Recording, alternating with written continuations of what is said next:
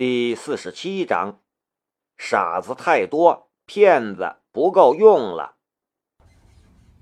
南明突然觉得，或许上天专门让他遇到了铁蛋儿，这简直就是瞌睡有人送枕头，两人简直就是互补的。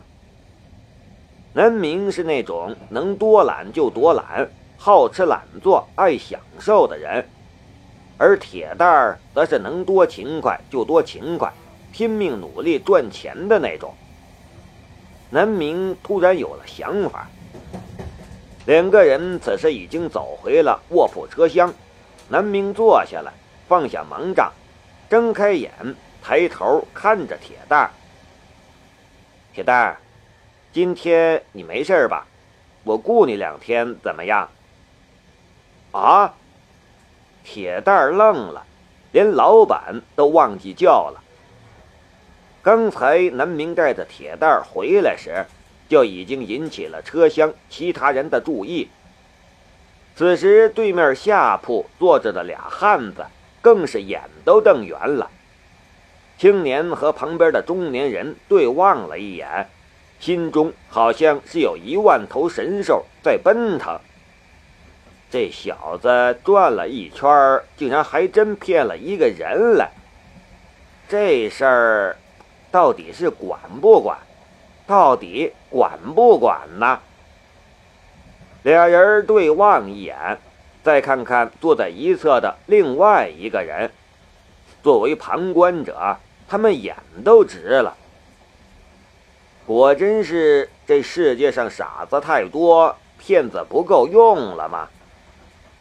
就听到那小骗子还在忽悠人。我刚来青阳，很多事都不清楚。这两天你没事的话，陪我报道，找找住的地方，帮我买点东西，搬搬运运，一天一百，一天一结，怎么样？真的？铁蛋儿整个愣住了。说实话，他已经吃了上顿没下顿了。今天的午饭都不知道在哪里呢。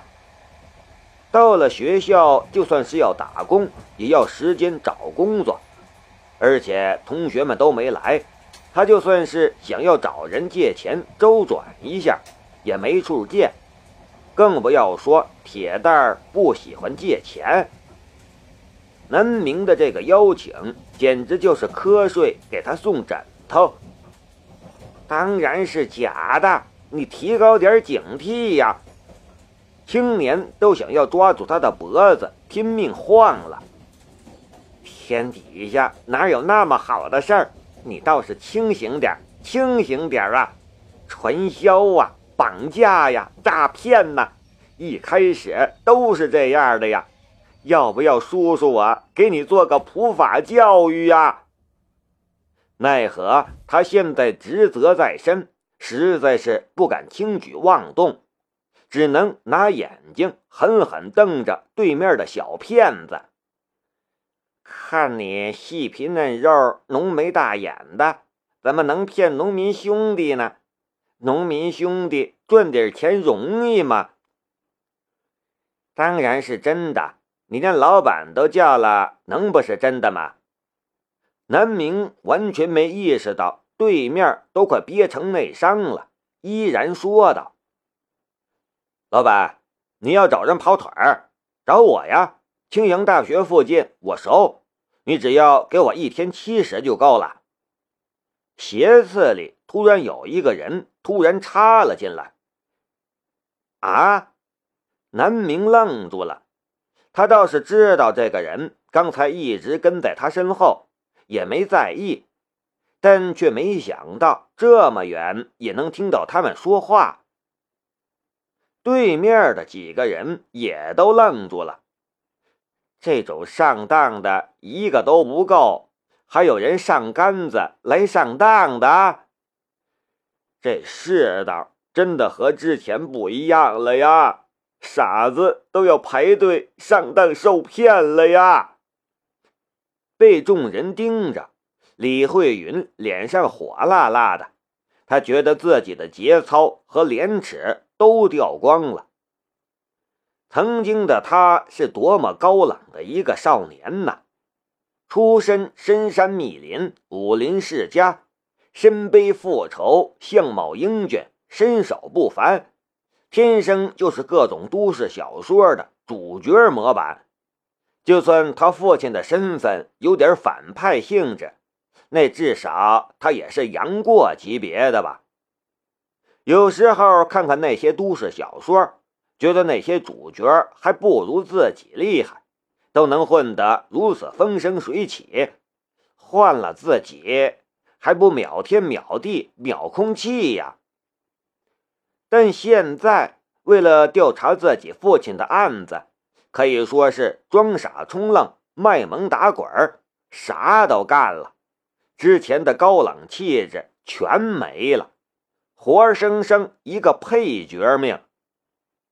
不过现在是一个接触南明的好机会，不论是弄清楚是不是他杀了自己的父亲，还是偷来那张卡，都机不可失，失不再来，只能忍了。只要拿到那张卡，我依然是全身充满王霸之气的主角。铁蛋儿怒瞪这个突然出来搅局的混蛋。拳头紧紧握了起来，他人高马大，站在那里几乎顶得上李慧云两个，很具有压迫力。你他娘的，从老子口里抢食儿吃！奈何李慧云艺高人胆大，才不把这小子的蛮力放在眼里，看也不看他，一双眼睛紧紧盯着南明。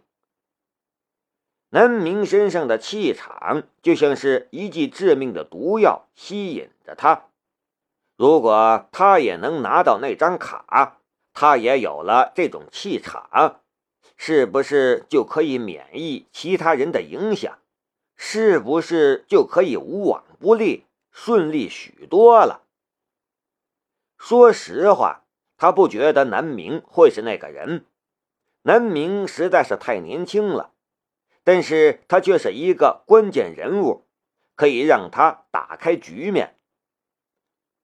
南明站在那里犹豫了片刻，摆摆手道：“可是我不认识你。”别人把南明当成了骗子，可这会儿南明还担心李慧云是骗子呢。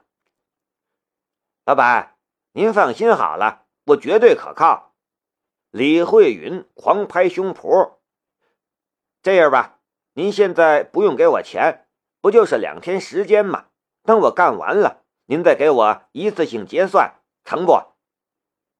只要两天时间，你的底裤都被我偷光了。”李慧云有这个信心。南明差点觉得自己今天是王八之气大爆发了。怎么还有这种好事儿？越发觉得李慧云这家伙肯定是个骗子。他身上贵重的东西可是很多，作为大学礼物的新手机、新电脑都在身上背着呢。莫非这个人看到了？他斜眼看了对面的三个人一眼，心说。喂，有骗子在当着你们的面骗人呢，这你们都不管？老老板，您还是雇我吧，俺也要一天七十就行了。眼看别人争食都争到自己头上来了，铁蛋哪能愿意？立刻瞪起牛眼，鼓起腮帮，使劲拍着自己的胸脯。一天七十也成啊，不就是跑跑腿、熟悉熟悉吗？还能抽空去找工作，这种好事儿哪里找啊？至少在学校食堂开始营业之前的这几天里，不用饿着肚子喝凉水了，真是美呆了。李慧云擅长察言观色。看南明的表情有些犹豫，连忙打感情牌。老板，我其实也是没办法，我父亲死了，家里还有一个老娘，我这个年龄的人没人愿意雇我。说着，还使劲揉了揉眼，把眼眶揉红了。假话的真谛就是九分真话，一分假话。现在的李慧云就是如此。想到死去的父亲，尽管没有太多的父子感情，心中的悲哀却依然排遣不去。特别是父亲总是执迷不悟，在错误的道路上越走越远，到了最后死无全尸不说，他连尸体都不能领回去。不是吧？对面的青年都呆住了。不知道的人还以为是一天七百的工资呢，这不就是一天七十吗？至于那么多人上当吗？难道中国的人均收入水平已经低到了这份上了吗？经济复苏呢？社会发展呢？都哪儿去了？南明动容了。其实他的钱也不多，送给每个人的礼物也花了他不少钱。不过来之前有父母给的钱，有他预支的工资，加起来还有两万多。雇佣人帮忙对他来说还真不算什么。就算是骗子，也让你骗一次吧。我就不相信，你若是真的骗了我。还能跑了你不成？那这样吧，铁蛋，你还是一天一百，这是两天的工资。那个谁，你一天七十，工资先欠着。南明抽出了两张票子递过去。我叫阿云，你叫我阿云就行。李慧云连忙道。陈云是当初他接受陈伟审问时捏造的名字，一方面陈是他的母姓，一方面也是为了用同姓氏拉近和陈伟的关系。不过效果当然不太好。谢谢老板。铁蛋接过钱，两个人都感激涕零。没经过苦难的人不会知道钱难赚，这世界上觉得钱好赚的永远只是少数。李慧云手头钱也不多了，心中甚至就闪过了一个念头：能赚钱还能接近南明，探听虚实，这也真是不错呀！说不定这是一步好棋。对面的青年看得直翻白眼儿，恨不得跳出来拆穿南明是个骗子。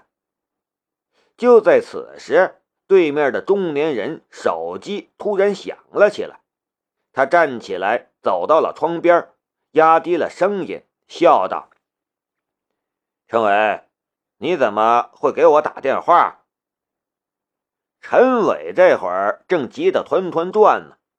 南明搞了个突然袭击，竟然连他都瞒住了，让他又是好气又是好笑。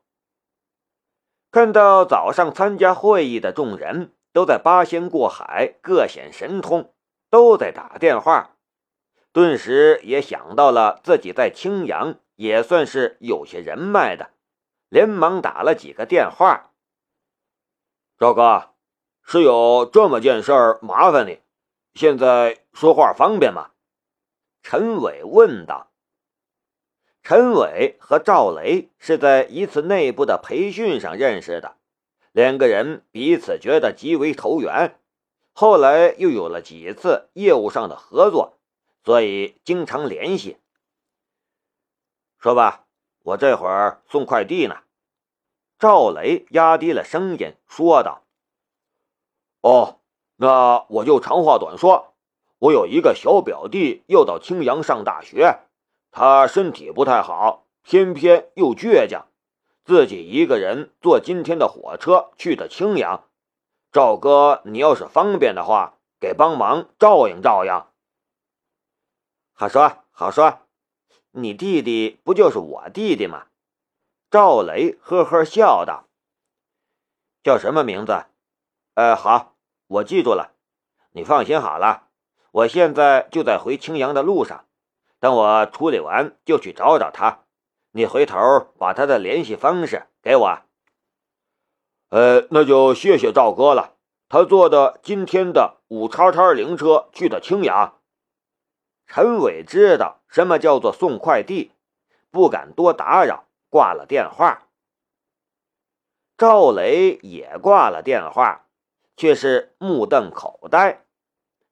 五叉叉零，不就是他今天坐的车吗？若不是在送快递，他真得去找找乘警，把这惹麻烦的小家伙找出来再说。不知道家里人担心你吗？